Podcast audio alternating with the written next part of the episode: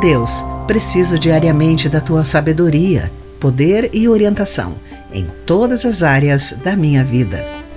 Olá, amigo do Pão Diário, muito bem-vindo à nossa mensagem de esperança e encorajamento do dia. Hoje vou ler o texto de N. Com o título O Poder de Deus. Os médicos de Rebecca e Rudy disseram-lhes que não podiam ter filhos. Mas Deus tinha outros planos.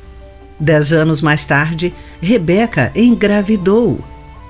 Tudo ocorreu conforme o previsto e, quando começaram as contrações, o casal correu para o hospital. No entanto, as horas de trabalho de parto tornaram-se longas e intensas e o corpo dela não reagia o suficiente para completar o parto. Finalmente, a médica decidiu fazer uma cesariana de emergência. Receosa, ela chorou pelo bebê e por ela mesma. A médica a acalmou, dizendo: Farei o meu melhor, mas vamos orar a Deus porque Ele pode fazer mais.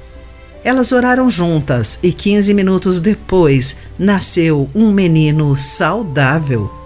A médica reconheceu que dependia de Deus e do seu poder.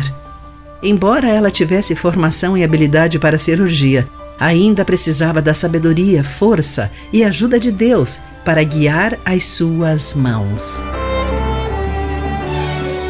Encoraja-nos ouvir pessoas altamente qualificadas ou quaisquer pessoas que reconheçam que precisam do Senhor.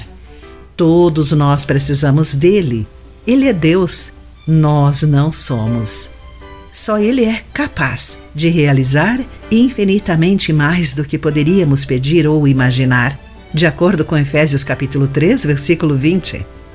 Que tenhamos um coração humilde para aprender do Senhor e confiar nele em oração, pois Ele é capaz de realizar infinitamente mais do que nós alguma vez pudemos.